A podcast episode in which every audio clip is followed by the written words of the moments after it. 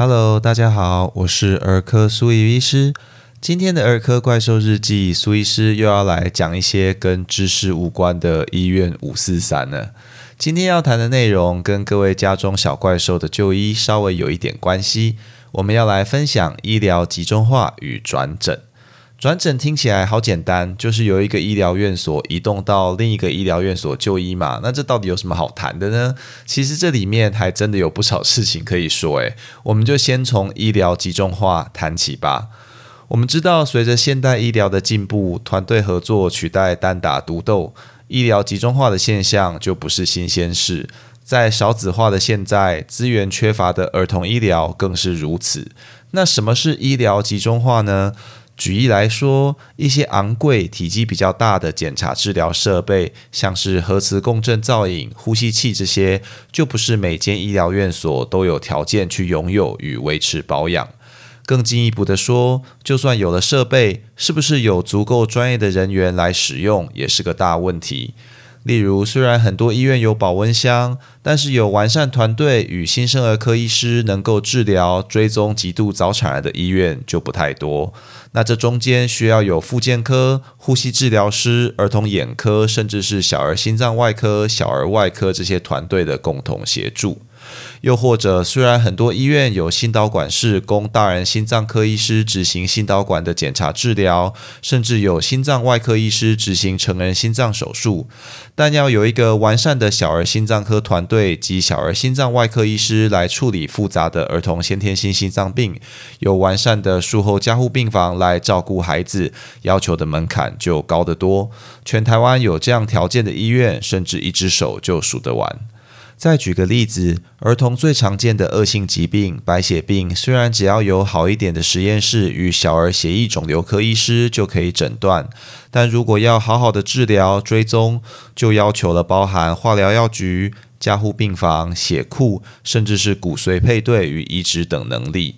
因此，一些极难重症的孩子会逐渐集中到拥有这些资源的医疗院所就医，而其他医疗院所由于处理这类孩子的机会减少，要维持或者重新培养这些能力的成本就会提高，于是就有了医疗集中化的现象。这种由供需造成的医疗集中化，其实在现代医疗中本来就是稀松平常，而且是对患者好的事情。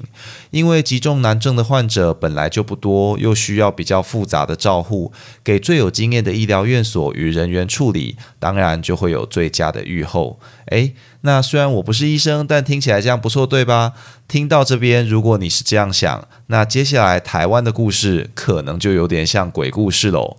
台湾有一个非常特殊的医疗给付制度，那就是全民健保。大家可能知道，全民健保就是大家每个月缴钱，然后看医生的时候，大部分的支出就由健保支付。医疗院所根据实际执行的业务量计点，然后来去跟健保申请钱，做多少拿多少，用健保点数开心换钱。那在关心这个制度一点的人，可能也就知道，由于实际的医疗支出根本就远远高过收到的健保保费，所以健保后来就弄了个总额制度。反正每年我钱就这么多，那管你做多少，我就是拿固定的钱去分给全部的医疗院所。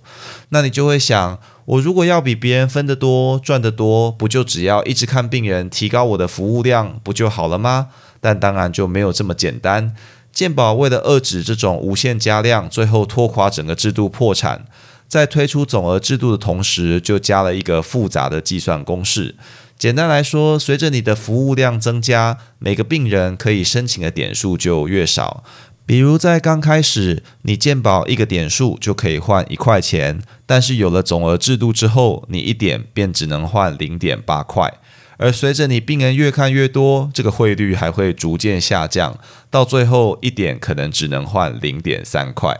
所以健保虽然让大家都有医生看，但很多医疗从业人员可是恨这个制度恨得牙痒痒。毕竟放眼世界，没有比台湾的全民健保更小气粗暴的医疗保险了。到这边故事好像还不太恐怖嘛，毕竟受的是医院财团的荷包嘛。大家有便宜的医生看，不是很好吗？但恐怖的来了，身为医院财团，当然赚钱是重要的目标。在健保制度掐着脖子，我没有办法靠量取胜，大幅增加收入的状况下，我要怎么让医院继续成长茁壮呢？不外乎就三招。第一招，缩减成本，供体时间。一个医护人员当三个用，诶，我就现省两份薪水变成收益，顺便在算绩效的时候再多打个折啊，让他多看几个病人，对吧？那第二招，柿子挑软的吃。大家都知道，人不是机器嘛，就算生同一个病，做同一个手术或治疗，也会因为每个人的年龄、身体状况与其他合并症，就有不同的结果。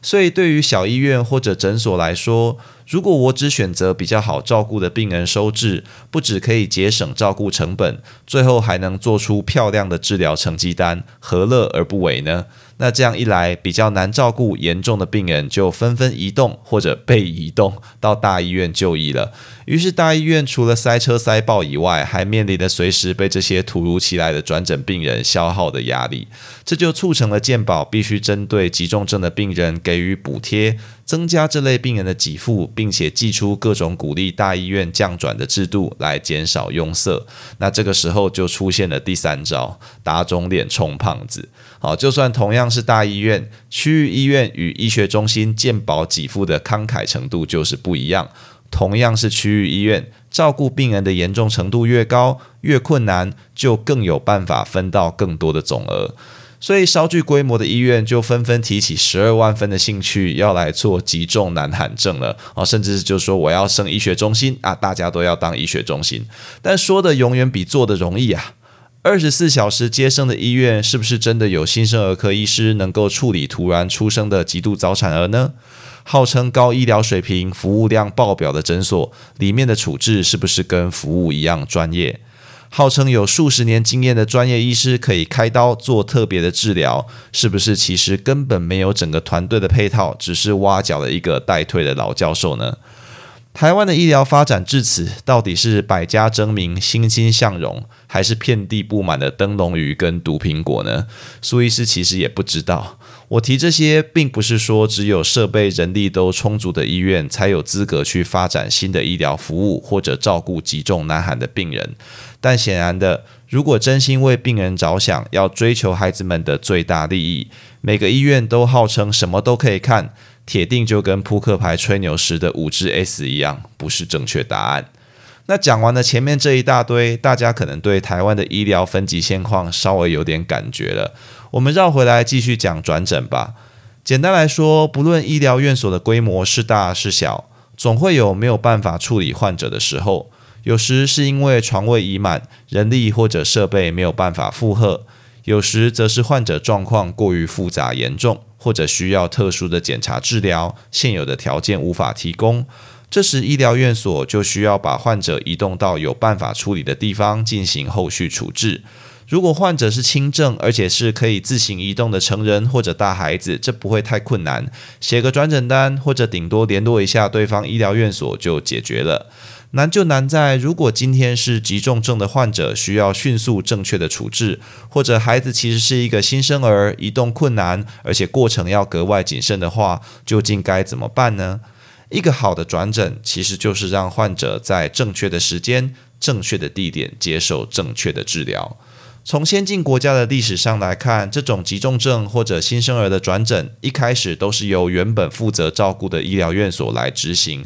打个电话叫个救护车，然后派个人跟着就上了。但这会造成许多的问题，比如说要接受转诊的医院如果没有联络好，病人上了救护车反而顿时依靠无处可去，只能转来转去。如果各位对新闻中的邱小妹人球事件耳目犹新的话，那就是这样的状况。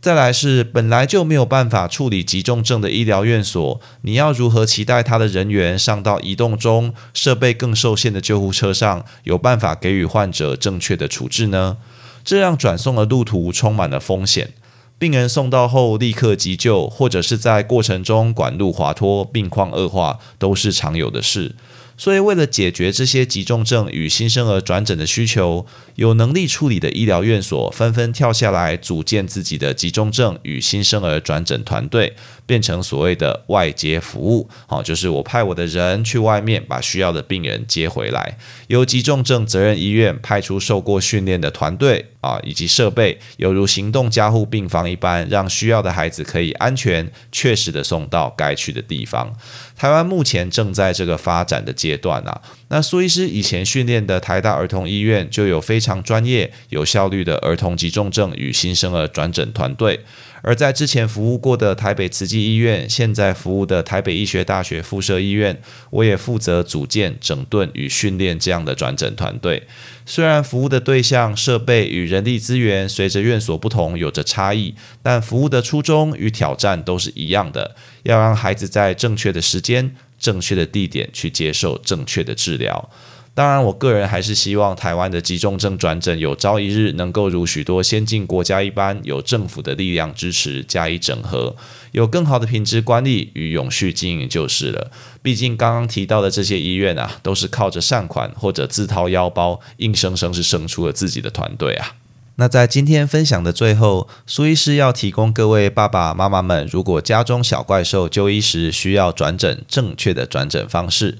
首先，如果不是急重症或新生儿，因为医师建议或者个人就医方便要转至其他医疗院所就诊时，应该向原本就医的医疗院所申请病历或者医疗记录，也可以请原本看的医师写转诊单，让后面处理的医疗院所与医师可以了解过去的就医状况。可以更快掌握孩子的病情，给予正确的处置。那如果孩子不幸为急重症，或者他是新生儿需要就医转送，就可以请原本就医的医疗院所协助联络有刚刚提到这样转诊服务的团队来进行转诊，可以大幅缩减需要的时间以及路途上的风险，让孩子有更好的医疗品质。好，如果他随便派个人带你到大医院的急诊等啊，这个不叫转诊，这叫陪同就医。最后，术业有专攻，每个医疗院所的量能与专长本来就有不同。带孩子就医的时候，千万千万不要执着于特定医师或者医疗院所的光环，